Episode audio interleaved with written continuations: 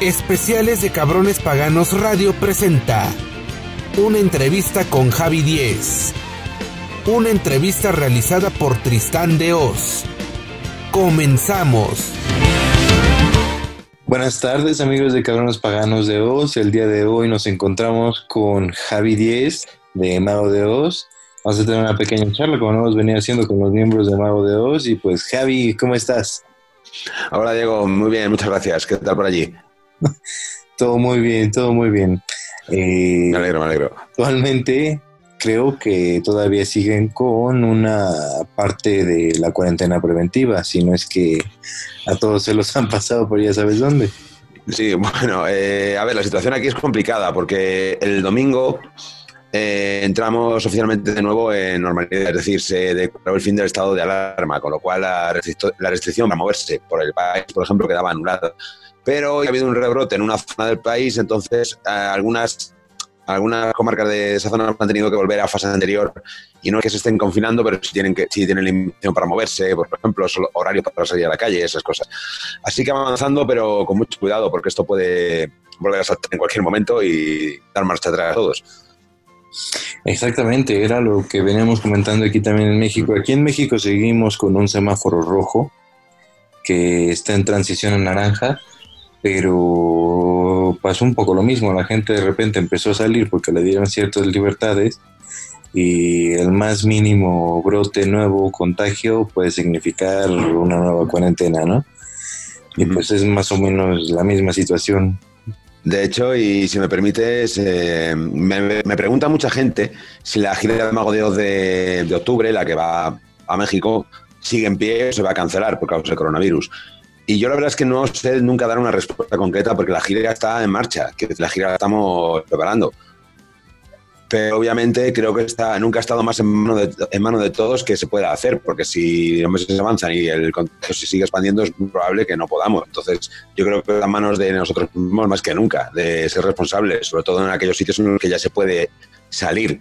Yo me he hinchado a hablar de esto en el confinamiento, yo seguramente tú lo hayas visto cuando empecé con música para el apocalipsis, que básicamente tenía ese objetivo, ¿no? mantener a la gente en casa, mantener a la gente a salvo. Y y bueno, es, yo creo que más, más que nunca ahora que ya tenemos libertad para volver a movernos, debemos ser responsables y debemos demostrar que nos merecemos volver a la vida normal. Y es un mensaje que quiero que, toda tu gente lo escuche, tanto en tu tierra como en la mía, para que, en fin, no volvamos a vivir nada parecido nunca más. Efectivamente, es la primera pregunta que hago a todos sobre la situación actual y creo que lo que dices es muy importante, diste un muy buen mensaje y esperemos que la gente lo entienda porque en, efecto eh, mucha gente igual en redes sociales nos habían estado preguntando efectivamente precisamente lo mismo, si la gira de Maui iba a seguir en, en pie y depende completamente de nosotros, si nosotros no nos cuidamos ahora que podemos evitar un, nuevo brote. En octubre seguramente estaremos bien si la gente se cuida. Eso esperamos todos, creo yo. Sí, yo creo que es, es, una situación complicada, ¿no? Creo que jamás habíamos estado tan unidos y tan separados a la vez, ¿no? Toda la gente en sus casas, eh, tienes vacío para reflexionar. Claro, de hecho, la, gente en mi comunidad de Twitch eh, sabe que el sábado pasado fue el primer día que yo vi a mis padres desde, que empezó todo esto. Yo hacía tres meses que no les veía más que por videollamada y, y fue muy bonito verles, pero claro, es que mis padres son mayores. Mi padre es bastante mayor y viven con mi abuela, entonces son población de riesgo y a mí me daba mucho, mucho cargo de conciencia estar cerca de ellos y ser capaz de medir, de cumplir las distancias de seguridad y la mascarilla y demás, porque no dejan de ser tus padres, pero eh, es que precisamente porque les quiero, joder, Chus, tú sí que sabes hacer que un hombre diga, coño, sí. claro, dile que no a Chus. aparte es que como le digo que no a eso, o sea, es Mago de Oz, es historia viva de, de mi país, de la cultura de mi país, pertenecer a Mago de Oz es un, es un auténtico honor. Hay mucha gente que a lo mejor no lo entiende, pero para mí es todo un orgullo pertenecer de Mago de de la historia de, de, una banda que, joder, es enorme, si no la banda de rock más grande que ha tenido España, No sé si habrá alguna por encima, pero vamos, es todo un orgullo para mí y un honor. Y ellos lo saben. Y es, y es muy curioso porque tu respuesta de los que escucharon la entrevista con Víctor lo recordarán, pero fue exactamente casi igual. de, ¿Tú sabes cómo decir que un hombre no le diga que no? o sea, sí, es que aparte de Víctor fue muy parecido a lo mío. Me lo contó Chus, me dice, me dijo, le he hecho la misma jugada que a ti. Se lo he soltado así en la cara. Y, y claro, pues te, pilla, pues- te pilla ahí despistado y te, se te nubla el juicio y le dices que sí. Te en la vida. pensarte ya no te va, ya no te va a dejar salir ahora. No, ya te digo, trabajamos mucho juntos. Eh, de hecho, mira, eh, mañana por la mañana hemos quedado a llamarnos para ver que, como estamos currando cada uno en la distancia, estamos haciendo cosas porque estamos encerrados en casa la mayoría del tiempo y no se puede dar conciertos de momento, pues estamos aprovechando el tiempo para eso, para compartir ideas y, bueno, pues repensar un poco el futuro. después pues componemos algo que siempre desestresa. Y ya te digo, mañana he quedado con él en hablar por la mañana, así que es, un contacto muy constante. sí. Eh, hablando de, llamadas que me acabas de comentar con Chus. Esto es algo que, me, que nos están preguntando mucho también y que ya hemos dicho varias veces, pero seguramente nunca viene de más una más. ¿Tú dirás? ¿Están ustedes componiendo material para un nuevo disco o son ideas sueltas para pues, futuras ideas de la banda? Mm, pues mira, como diría un personaje de una serie, ni confirmo ni desmiento. Esto quiere decir que sí, estamos componiendo material nuevo, pero porque realmente nunca dejamos de hacerlo. Y ve, para un próximo disco, hombre, cuando componemos pensamos en, el futuro, en lo que queremos hacer. Los discos no se hacen en, dos tardes, requieren muchas horas, muchísimo tiempo. Y a lo mejor un disco es la cristalización de un primer tema que se empezó a hacer tres años atrás. O sea, ¿Para un disco nuevo? Sí, pero vete tú a saber cuándo es eso. Sí, eh, era lo que veníamos comentando, la gira de Ira Day, que es su, el nuevo disco, que ya se está haciendo longevo. Hace unos, hace un mes más o menos, uno o dos meses cumplió un año de haber sido lanzado. Y eh, pues todavía quedó trunca la, la, gira norteamericana y falta la gira mexicana, la gira por toda Latinoamérica y por supuesto la gira por España. Entonces, eh, pensando más o menos en números, terminaría esta gira a mediados, finales del siguiente año y siempre toman un tiempo para descansar. Entonces estamos hablando que el siguiente disco no va a salir en 2021, es muy pronto, ¿no? Es altamente improbable. Es altamente improbable, porque como bien has dicho, eh, eh, la gira ha parado. La gira ha tenido que parar forzosamente y, claro, nosotros teníamos un plan para este año y pues en cuestión de unos días se hizo todo añicos, se vino todo abajo. Y ahora mismo, pues aunque estamos eh, planeando volver lo antes posible y estamos viendo la posibilidad de seguir trabajando y estamos en contacto entre nosotros para, en fin, que no caiga la cosa, pues Mm, es difícil plantearse algo a futuro cercano. No lo sabemos. La verdad es que no lo sabemos. Esperamos que cuanto antes, pero cuando lo sepamos, nosotros mismos lo diremos, tampoco os preocupéis. en el momento que lo tengamos claro, la propia banda lo anunciará seguro. Seguramente, esperemos que sea así. Pero pues esto para la gente que pues todavía no, que tenía esperanzas de un nuevo disco de nuevo en 2021. Pero pues no, actualmente tenemos como ya habíamos comentado, una situación bastante difícil en la que tenemos un futuro incierto, no sabemos hasta qué punto y hasta cuándo se podrán normalizar las cosas, entonces es complicado. Es, es, muy difícil hacer planes a, a corto o medio plazo porque como hemos visto, los rebrotes, perdón por volver a lo mismo, es que realmente es por, es por eso. Eh, los rebrotes saltan y cuando saltan tarda es muy, poco tiempo de reacción antes de controlar eso que se te vaya de las manos otra vez. Entonces, si pasa lo segundo, pues la cosa se complicará. Si somos capaces de mantenerlo ahí, yo creo que no habrá problema en, volver a la actividad eh, probablemente a finales de año. Y podemos hacer la gira para octubre que estamos planeando. Pero como esto cambia tan deprisa y de un día para otro, pues por desgracia es difícil. También por el ejercicio mental que eso significa, porque que se te vengan abajo los planes, pues desmoraliza, desmotiva y, hunde un poco. Eh, te hace darte cuenta de que no tenías realmente un plan B si pasaba algo así.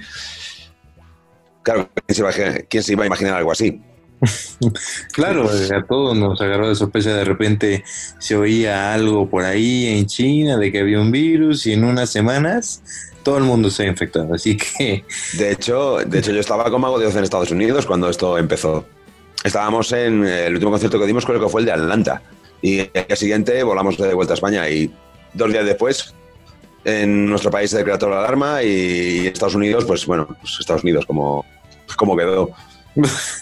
Estábamos allí, quiero decir, y además estuvimos en Los Ángeles, o sea, fue posible que alguno de nosotros lo hubiera pillado. Y oye, tuvimos suerte, nadie de Mago de Oz ha tenido que sufrir esa, esa hasta donde yo sé.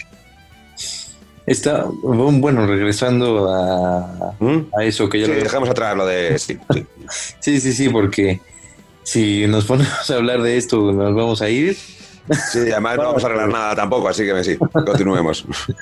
Eh, me parece que cuando entraste fue en el primer disco de, de porque el segundo ya fue por ahí del 2015, 2016, no lo tengo muy claro, pero fue en el primero, porque yo recuerdo que entraste junto con Mayner y Z.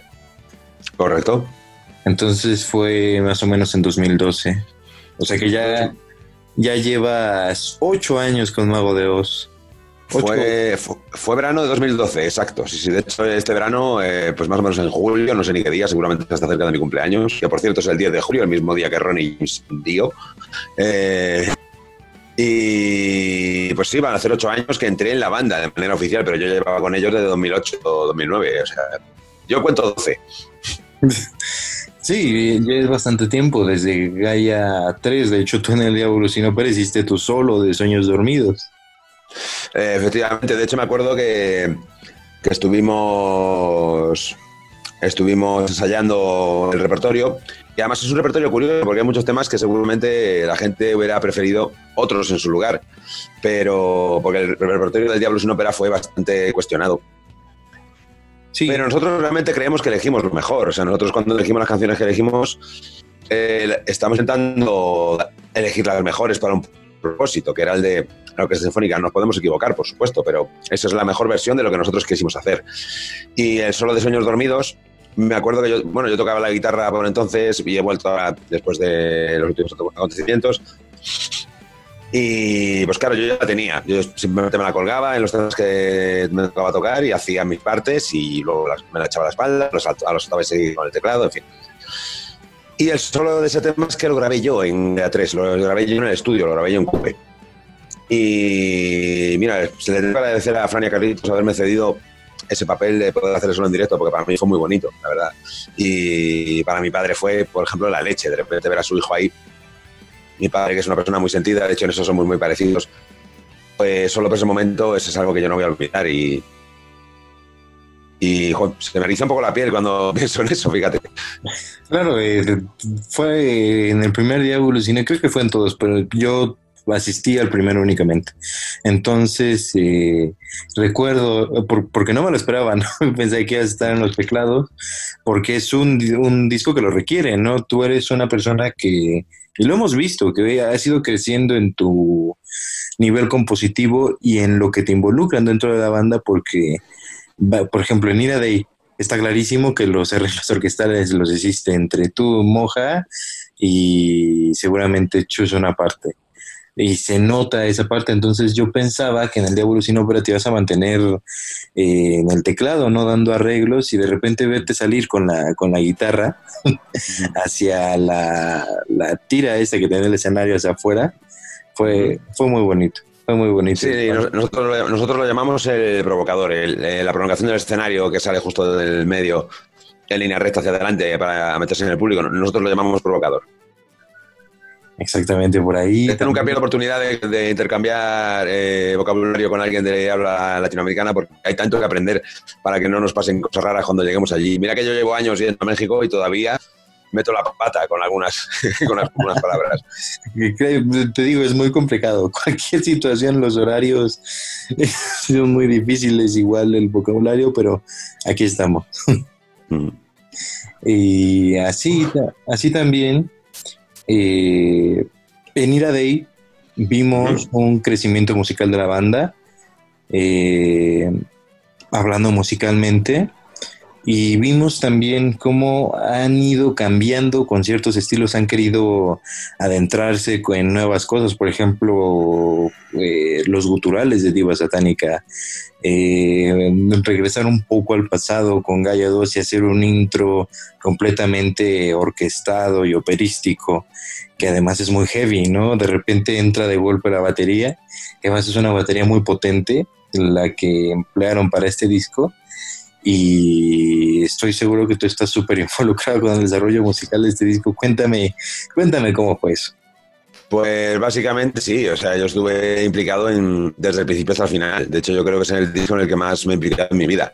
Creo que nunca he echado tantas horas a ningún disco, ¿sabes? Y, y la verdad es que fue una experiencia, eh, fue una experiencia bonita, porque, como bien dices, había elementos nuevos suficientemente llamativos como para ser arriesgado intentar llevarlos a cabo, pero realmente yo, creo que lo importante es estar eh, al día con, bueno, cómo va cambiando el mundo a tu alrededor, cómo, qué hacen las bandas ahora, porque todos tenemos tendencia a escuchar lo que pues, nos gusta de toda la vida y no adentrarnos en material nuevo, porque ya sabemos lo que nos gusta y es lo que escuchamos. Pero en nuestro caso particular, la verdad es que consumimos muchísima música de otros lados, pero porque al menos yo tengo un apetito voraz por escuchar cosas que, que me llamen la atención. Y claro, no dejas de estar influenciado, por un lado, por eso que por esa búsqueda de algo nuevo que tanto, te, tanto necesitas y que te mantiene enganchado lo que va pasando, como pues todo lo que has dejado por el camino y todo lo que has andado antes de ese momento. De hecho, hay muchos fans que me preguntan, oye, ¿y este motivo de este tema es un guiño a este otro? Porque suena la misma, la misma línea de melodía o, sea, un detalle muy ínfimo. Y le tienes que responder que no. Y te das cuenta de que no ha sido a propósito, sino de que es tu huella en todo el camino que has andado. Entonces esas cosas mola reconocerlas en temas nuevos, ya que te das cuenta de que has ido acumulando una serie de conocimientos y recursos a lo largo de los años que te han hecho mejor. Y en este disco yo lo he notado especialmente. Sí, eh, lo vemos bastante aparte de los pequeños guiños en, en la música, en las letras, ¿no? Que se repiten, o bueno, no se repiten, se parecen ciertas ciertas líneas, pues es, obvio, las hace Chusco, no se van a aparecer, es el, mismo autor. Mm. y asimismo, eh, cada uno de, los temas tiene algo nuevo. Hay un tema muy mago que este kilo mucho por vivir, eso es eh, innegable, pero hay algo nuevo, un tema chorrasco que hiciste tú para que Jimmy tire en el pie.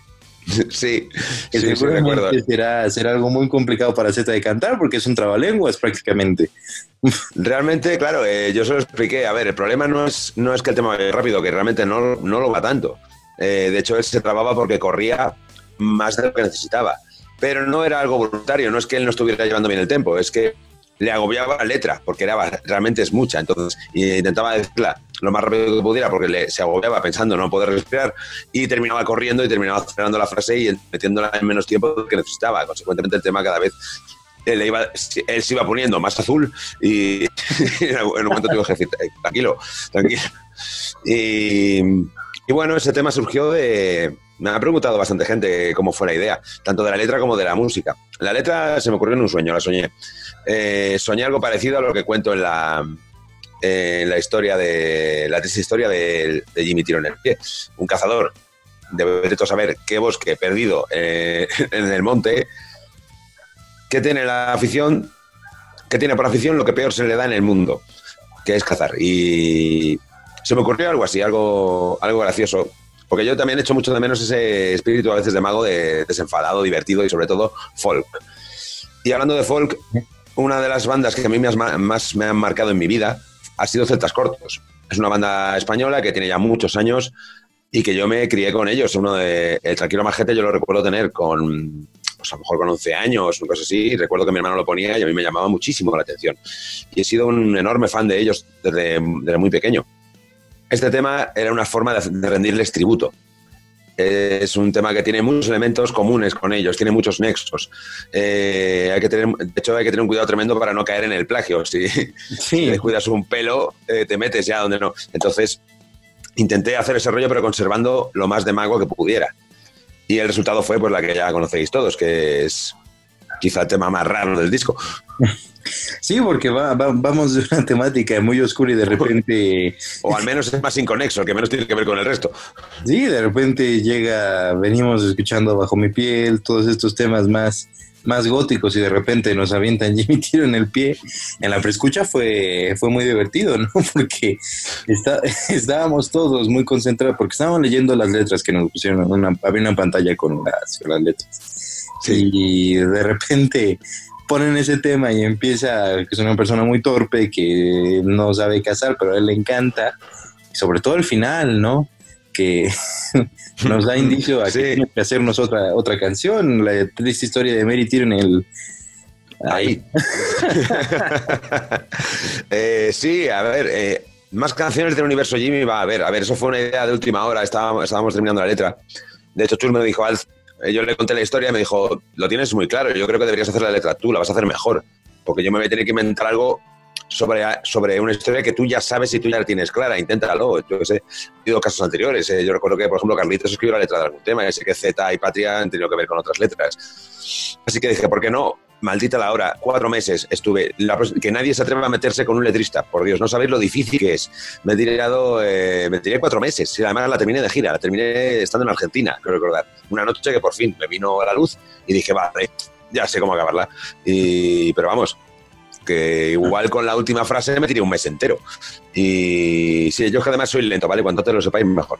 El caso es que, mm, eh, bueno, pues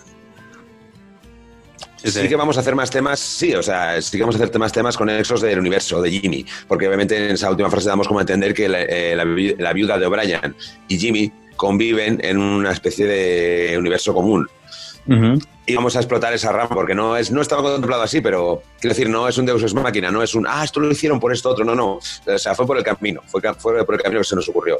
No pensamos en Jimmy antes de hacer la vida de O'Brien, por ejemplo, que sé que hay gente que tendrá esa curiosidad. Y ahora, pues seguramente hagamos una canción nueva que hable sobre el pueblo donde todo esto pasa, una especie de aldea gala, por ejemplo, si quieres ese ejemplo. Y sí que haremos temas nuevos, lo que no te sé decir es cuándo ahora mismo pues, no tenemos el cuerpo para hacer cosas divertidas del todo. Pero oye, yo lo tengo apuntado en mi lista de cosas pendientes. claro, y además, eh, este tema con esa ligadura que hicieron con Mary de la vida de Brian, eh, mucha gente empezó a especular muchas cosas porque tú sabes, cuando la gente tiene tiempo se pone a pensar tantas cosas, a veces muy interesantes, a veces muy tontas pero hubo una que me llamó bastante la atención que decía que todos los discos de Mago 2 estaban conectados por alguna razón, ¿no? Y era como, o sea, por ejemplo, Ira Day termina con el Génesis de, de Jesús de Chamberí. Y si lo pones junto, casi que parece que es una misma canción, ¿no? Porque además va con el mismo rollo, con los mismos riffs del final de Day. Y parece, parece que sigue la línea, ¿no? Que fue, me imagino que era lo que quisieron conseguir al, cuando estaban diciendo que iba a ser una continuación, una segunda parte de Jesús de Chamberí, pero que nada que ver con, la letra y el estilo. Y de hecho, de hecho, sí. Eh, a ver, obviamente hacemos esas cosas. Quiero decir, tenemos cartas jugadas que dejamos en el pasado, pero no tantas como la que cree la gente. Por ejemplo, este es un caso muy evidente. Esto está hecho completamente adrede. Esto sí es verdad que Chus, me lleva hablando de esta idea, pero muchos años ya. O sea, desde el principio de que entra el mago. O sea, yo asumo que esto lo tiene desde casi el principio. Yo, eh, creo que esta idea la tiene desde que. Igual no pensaba en, yo qué sé, pensaba en el chus de hace de hace treinta y tantos años. Eh, seguramente pensó, me gusta esta idea y me gustaría repetirla más adelante. Me gustaría utilizarla para el motivo de que la gente piense, ah, vale, entonces esto tiene que ver con esto otro. En ese caso es verdad. Y hay otros que también lo son, pero pero os digo, el caso de Jesús es, uno muy, es muy especial porque realmente yo recuerdo a Chus hablar de esto desde, el principio, desde siempre, desde que le conozco. Sí, Chus va cambiando cosas que no le han o que no le han parecido suficiente en la banda. Él lo dijo muy claro cuando regrabaron el ópera el Finisterre, ópera rock, que cambió mucho la, la Cruz de Santiago, ¿no? Y él dijo que era porque no le gustaba nada la anterior versión y se nota que era, que era lo que no, no le tenía tanto cariño, por así decirlo, porque cambiaba la, canción por completo. Una de ellas es Kelpie, por ejemplo. En esta ocasión la canta Patricia Tapia, eh, la Cruz de Santiago, que es muy evidente el cambio, es radical, es mucho más power, eh, él no termina tan raro como terminaba la primera versión.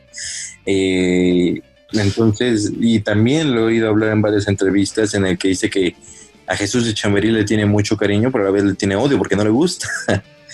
Entonces, me imagino que ese es el contraste que, que tuvo para, para, recuperar esa idea, ¿no? Como de esto saco algo más grande que me llene más musicalmente, ¿no? Correcto. De hecho, yo creo que, que bueno, que estas cosas también son muy satisfactorias llegar a hacerlas en el momento adecuado, porque claro, cuando una bala es tan preciada, que la llevas guardando tantos años, que llega un momento en el que ya no sabes cuándo jugarla, ya no sabes cuándo es el momento concreto. Y mira qué casual que lo ha ido a hacer justo antes de la pandemia. Hay que tener puntería. Pues, pues, sí, sí, sí. Cualquiera que haya escuchado de ella. Hay unas frases ahí en, me parece que es in eternum, la, las bacterias han declarado ya la tercera guerra mundial y si tú lo escuchas pues... y lo escuchas ahora, da miedo. Sí, sí, eh, el, mal cuerpo te lo llevas a casa, sí, es, es realmente inquietante, pero claro, es que ni las bueno, no, que entramos en lo mismo, nada, nada. Iba a decir que en nuestras peores pesadillas no, no cabía este escenario, pero es que vamos a volver a entrar en lo mismo y ya creo que ya hemos hablado bastante del tema. Pero sí, sí entiendo que mucha gente haga la broma de 2019 ir a Day, 2020 ir a Day Real Life o ir a Day eh, Role Playing. Exactamente. Es, pues sí, hay que tener puntería, es demasiado, mucha coincidencia, ¿no? Sí. Y bueno, eh, la pandemia no solo trajo cosas malas. ¿Por qué? Porque, por ejemplo, la entrada de Víctor, estoy seguro que debe de estar teniendo que ensayar ciertos temas, porque va a cambiar el repertorio en, en, lo que regresan a, porque me imagino que la primera fecha, no tengo muy claro porque creo que las cambiaron, pero es en México, porque las otras, las de Madrid las cambiaron, sí, es en México. Sí, sí, sí, efectivamente. De hecho, en España aún no sabemos cuándo vamos a poder volver a, a tocar, efectivamente. Sí, es lo mismo, pero bueno, eh, en estas de México se supone que el set list iba a ser ir a al completo y más canciones por ahí, ¿no? De, de, Mago. Sí, correcto, queríamos hacer algo parecido pues a, a cuando tocábamos Ilusia, por ejemplo, que tocábamos el disco entero y luego tocábamos otra media hora de otros 20 minutos de cuatro o cinco temas eh, míticos de Mago de Oz que no pueden faltar en un concierto de Mago de Oz. Efectivamente, ese era el plan. Y de hecho era lo que teníamos ensayado. De hecho nos fuimos a América ya con eso ensayado. Nos fuimos a Estados Unidos con eso ya preparado. Pero, en fin. Así que sí, el pobre Víctor se ha pegado una paliza bastante gorda para tener que esperar. Seguramente, pero le vino bien porque puede enseñar más los temas, eh, se puede involucrar más con ustedes, aunque sea a distancia en, cuanto a la banda. Y, por ejemplo, tú también con la salida de Frank y Carlitos te quedaste como tercera guitarra. Sí, yo ya la había colgado y había pensaba que ya no la iba a coger más, pero por desgracia me ha tocado volver a colgármela. Sí, entonces tú tienes que aprender, no sé cómo lo tengan acomodados ahora, creo que eh, este Manuel está en el lugar de Carlitos, Víctor en el de en el de Frank y tú estás un poco en lo que hacía Giovanna antes, ¿no? Sí, yo soy el Fernando Redondo de, de esa zona del escenario. sí, sí, es que y además no fue no fue algo que nos esperábamos, ¿no? De repente se dio muy repentino y se fueron aquí de Estados Unidos. Que sonaba bien, sonaba bastante bien porque, y Víctor se ve bastante integrado. Pero Víctor, se integró muy rápido, mucho más que yo. Víctor a los dos días ya estaba como en casa, yo tardé bastante más. Víctor no tuvo ningún problema, enseguida lo entendió todo. No, eh, Víctor se ve que es una persona súper sociable que en cualquier lado. Yo me llevo muy bien con él. Yo he, trabajado de amistad con él a raíz de esto y la verdad es que es un, es un tío muy guay. Sí, te digo, se nota, se nota bastante de repente. Loco, loco como una jaca tuerta, pero buena gente, buena gente de verdad.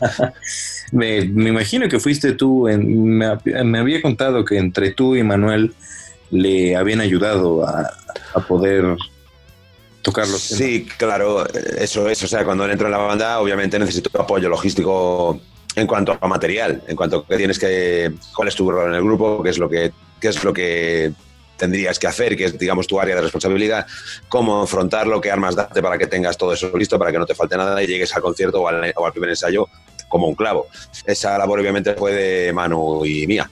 Y lo hicimos lo mejor que pudimos. Eh, a la vista está que, que no salió bien. Pero claro, ten en cuenta que adaptarse así eh, en días a la disciplina de una banda como es Mago, no todo el mundo puede, no a todo el mundo le sale bien. Hay gente que, que choca frontalmente el primer día y ya es muy difícil que esa situación se vuelva a dar, pero en el caso de Víctor no. La verdad que Víctor responde muy bien.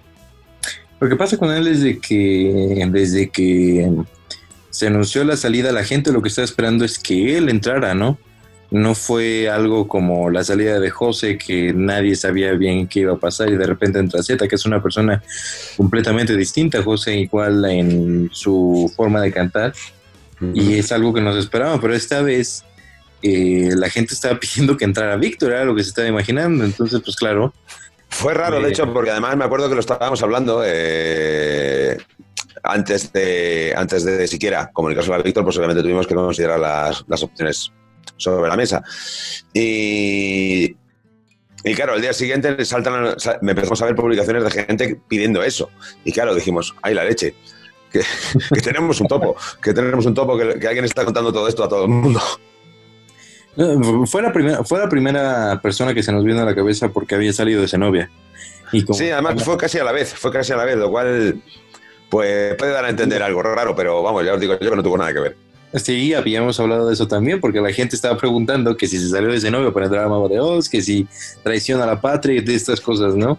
Y... Hombre, ten en cuenta que eh, las redes sociales es, son las mejores escuelas de detectives privados del mundo, ¿sabes? Y todo el mundo que tenga una red social cree que puede hilar información de manera eficiente y saber lo que nadie más sabe.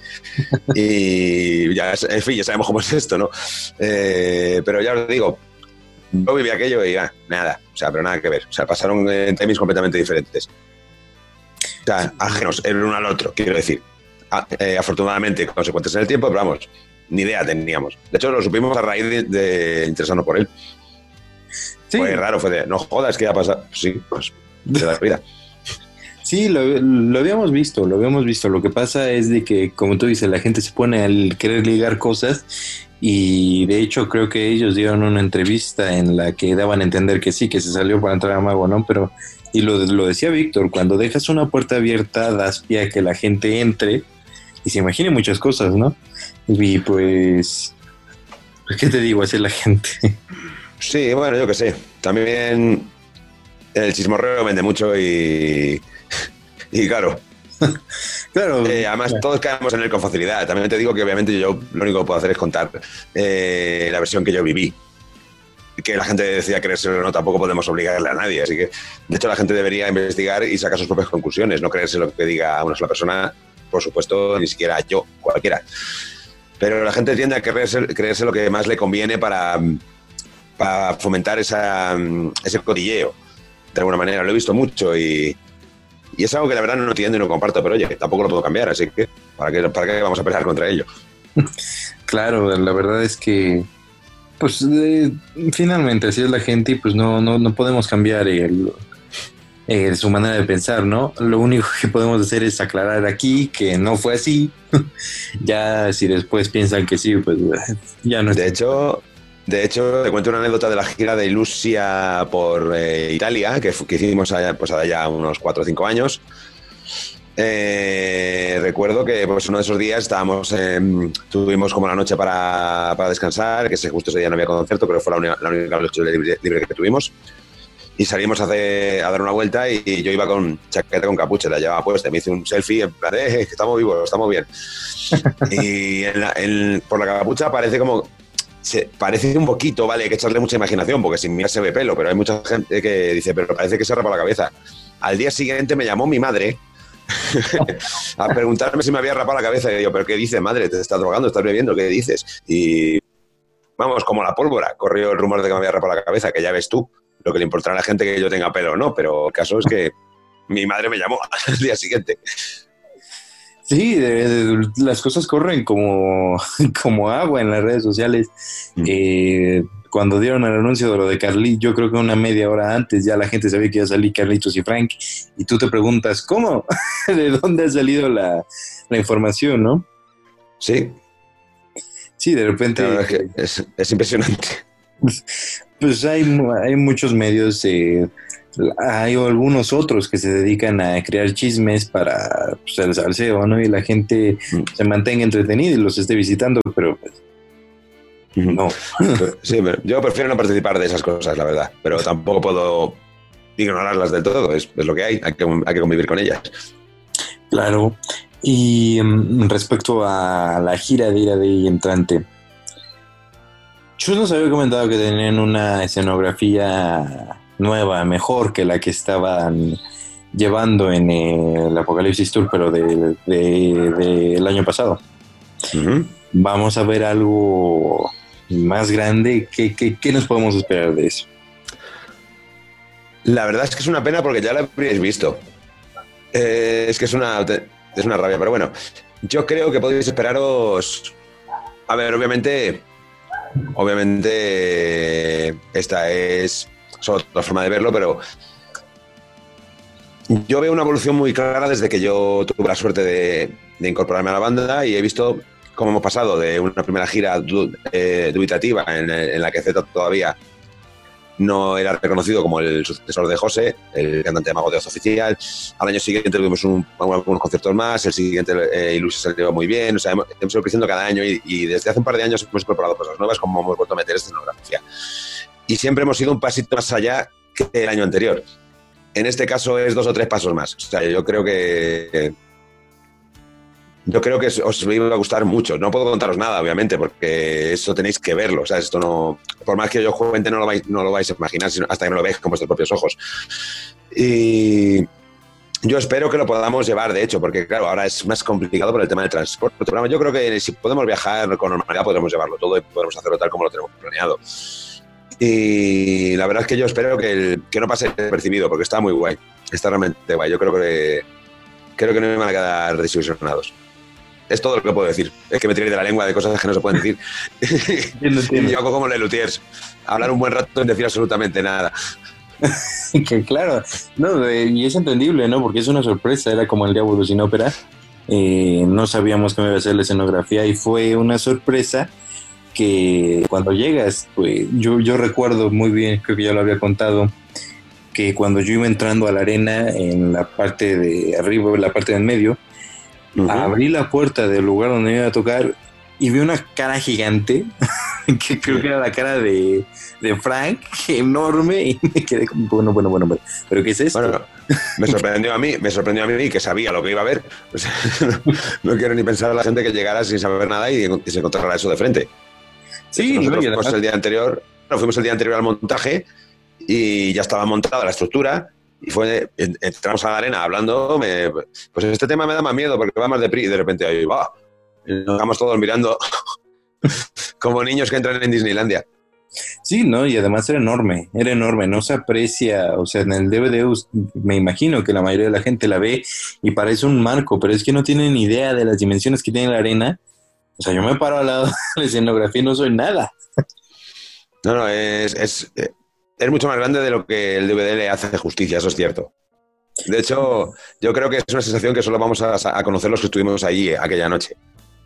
Sí, porque e, e, era, era, muy grande. En el DVD se ve todo más, más pequeño, más ajustado, porque de hecho las cámaras eh, siempre que se muestra queda el marco junto con la orquesta y ustedes abajo, ¿no?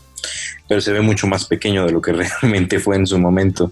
Y que además que tiene muchos detalles que tampoco se ven en el DVD. O sea, si tú das claro, podías ver cuerpos y todo el toda la estructura, ¿no? Que además era como yeso o piedra, no tengo la menor De hecho, por eso si te fijas en el libro que hay en la edición en la edición de lujo de Diablos en ópera, se metieron varias fotos a la calidad del marco para que eso no se perdiera, para que eso la gente pudiera verlo.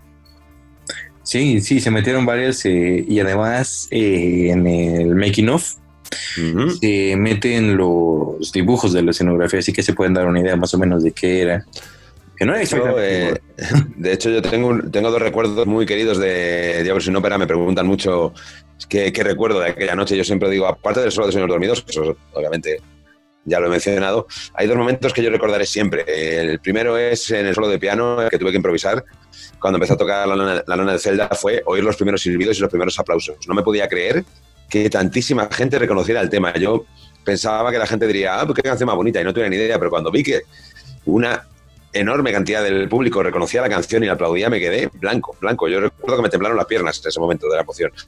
Y el segundo es en Gaia, justo cuando entramos a motivo instrumental, cuando ya el tema cambia a, binario de subdivisión ternaria. Y los de Twitch, luego os explico qué es esto. Em, y ver el bote del foso, la gente votando con las luces, con el DVD como aquel día, es una imagen que no olvidaré jamás, jamás. Sí, la gente, la gente estaba lo, imagínate, llevaban años sin tocar Gaia, de repente eh, lo primero, creo que se trabó la silla de set y por eso tuviste que hacer el, Sí, sí, sí, fue por eso, fue por eso, fue jo, qué momento, qué momento. claro, en la silla era una silla que, que, se levantaba con una plataforma, como, una, como un ascensor, hasta el escenario. Pero el mecanismo, no habían contado con un, con un tiempo de carga del mecanismo que por lo visto, pues no sé muy bien qué pasó ahí, la verdad. El caso es que que, necesitaban como, nada, dos, tres minutos para arreglarlo, pero claro, dos, tres minutos es poco tiempo, salvo que estés en un concierto y estés completamente callado. Eh, menos de un minuto, culeros es lo más suave que nos iba a llamar la gente. Así que...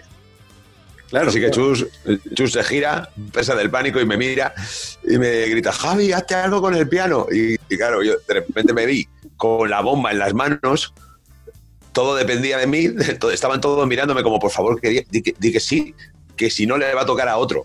Eh, y dije, pues, ¿sabes qué? Pues voy a hacer el talibán, me quedo la bomba y voy a ver qué puedo hacer. Y empecé a tocar, lo primero que se me ocurrió, dije, venga, que esta, esta la he tocado hace poquito, esta la tengo fresca y ahora veré qué hago. Y fue todo improvisado, el solo fue completamente improvisado y, y mucha gente lo recuerda con cariño de aquel día. De hecho, me han preguntado mucho por qué, por qué en el DVD no aparece el solo. Y es por un tema de derechos, veréis. Yo estoy tocando ahí piezas que, que están registradas y que tienen, tienen autor, tienen dueño. Entonces, para poder haber hecho eso en directo, yo tenía que haber pedido permiso con antelación, porque al ser un producto que se va a vender, hay, hay ánimo de lucro y obviamente el autor tiene que no solo saber qué se va a hacer con su obra, sino además dar permiso, puede decidir no hacerlo. Y para cuando el DVD se grabó, pues esos trámites son bastante largos, se tarda tiempo en hacerlo. Entonces, pues eh, no, no los conseguimos a tiempo y tuvimos que decidir quitarlo del, del DVD, pero yo además hasta me gusta porque los vídeos que veo en YouTube de, aquel día que están colgados me traen muy buenos recuerdos y, casi lo prefiero porque escuchando el solo con perspectiva, qué mal lo toqué, qué mal toqué, o sea, no pude fallar más. De los nervios que tenía encima no podía fallar más. Y aún así... Pero, realmente fue algo, o sea, yo me imagino, ¿no? Tenían solo out en la arena de por sí ya los nervios estaban muy altos y que, que Chus, nuevamente, ¿cómo le dices que no? claro que no, ahí sí que había huevos a decirle que no, ahí sí era... Claro que sí, además eh, con una mirada de falsa seguridad para intentar transmitir tranquilidad que no, no, no salió bien. No, pero además, yo, yo lo recuerdo mucho porque mm, creo que habían filtrado ya el set list de lo que iba a hacer, pero no, no lo tengo muy claro, creo que ya lo habían filtrado. Y de repente empecé, porque yo jugaba algunos juegos de esos, ¿no? Y de repente escucho el temita y se, se me hace conocido, no lo reconozco en el momento. Ya después me voy dando cuenta y yo, pero, pero ¿qué está haciendo? Tendrá. Además, fue después de ese el tema de Piratas del Caribe, ¿no? El, orden exacto es eh, la nana de Zelda de, de Ocarina of Time Luego toco el tema principal de Trine 2, que es un juego de multiplataforma, salió en PC, en PlayStation y en Xbox. Y, de hecho luego hicimos una versión en Day, correcto, es, el tema en el que está basado Infinitum. Sí, claro. Después de ese hice un trocito de Dragon Ball Coms de, de Skyrim, que ahí ya es cuando la gente reventó. Yo creo que ahí la gente es donde más flipó, no se lo esperaba para nada. Además, la reacción fue increíble y automática. De ahí eh, un poquito y indeciso me metí un poco en Juego de Tronos. Nada, una vuelta sobre el tema principal y automáticamente de ahí salté, se me encendió la bombilla y salté a los Piratas del Caribe y salió genial. Fue un final de solo magnífico. De hecho, eh, yo creo que es la mejor improvisación que he hecho en mi vida, aunque lo peor ejecutada de todas. no, pero suena muy bien integrada. Yo creo que en el momento la gente ni siquiera se dio cuenta de lo que estaba pasando realmente, ¿no? Mm.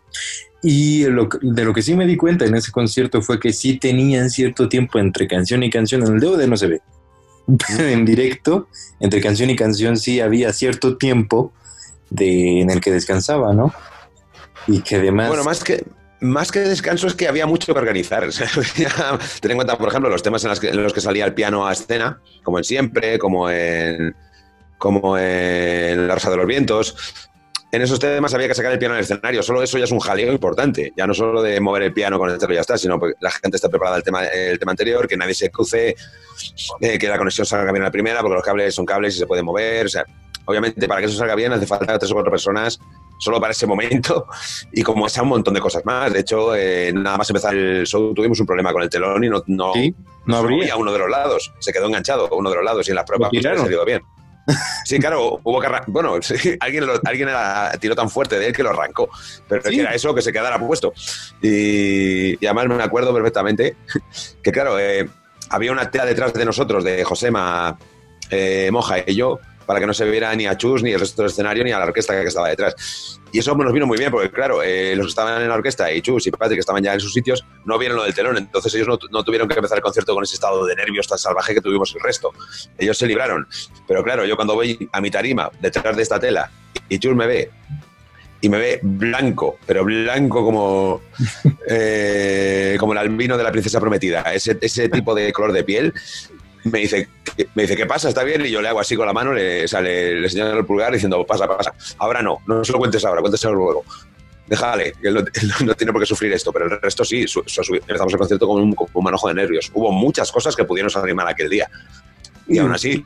Hubo muchos errores que se hicieron muy perfectos, ¿no? O sea, la primera impresión que tienes es ver la escenografía que además estaba pintada de rojo en ese momento. Era rojo. Ajá y además, eh, sí, realmente, sí, o sea, era más piedra que rojo, pero con las luces el rojo ganaba prácticamente siempre, es cierto. Entonces se veía, se veía rojo y se veía el telón que decía Diablo Lucino, pero por fuera. Se empieza a abrir uno y el otro no se abre.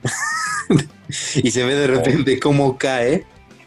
Y la gente ahí se empezó a volver loca cuando te vieron con el piano.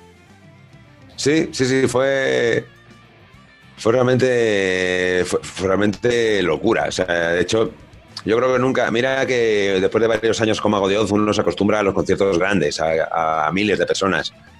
Uno poco a poco va aprendiendo el miedo y va sintiéndose más cómodo. Aquel día volví a sentir cosas en el estómago. Eh. Era impresionante lo que se podía ver desde el escenario. Y que toda esa gente estuviera pendiente de todo lo que hicieras. Claro, era demasiada gente. Yo uno de los festivales en donde más gente ha estado a lo mejor no se dieron cuenta porque era empresa, o sea, la gente no se terminaba de ver, era en el Katrina.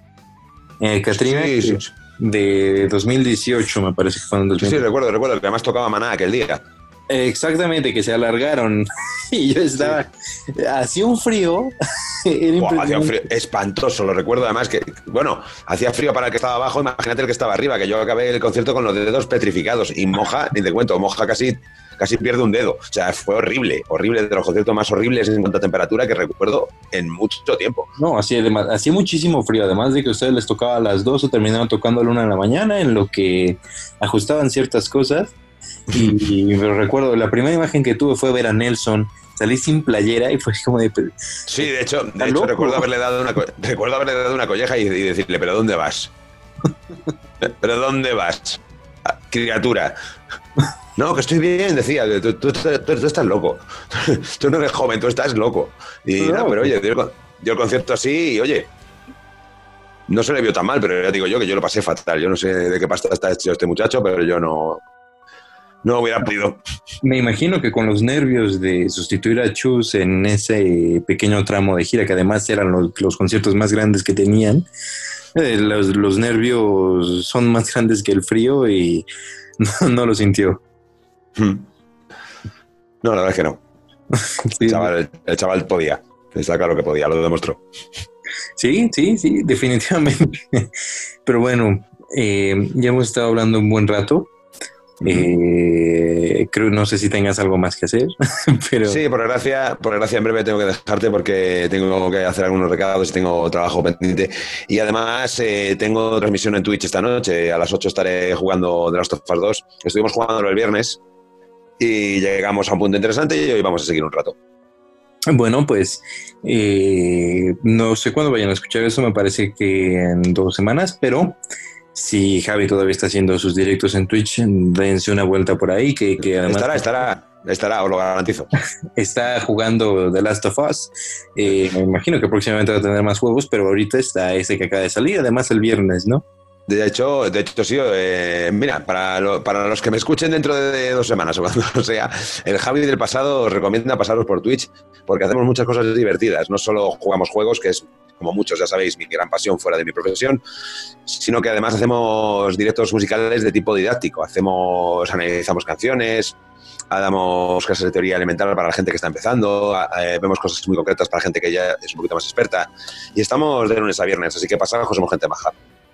Está muy bien. Además, también pásense por su, su canal de YouTube que tiene ahí eh, los directos resubidos de música para el apocalipsis que he estado realizando a lo largo de estas semanas. Y no está nada mal. Toca varios temas como los que mencionamos aquí, de eh, los solos del diablo sin ópera y además varios temas de Mago de varios, varios fragmentos.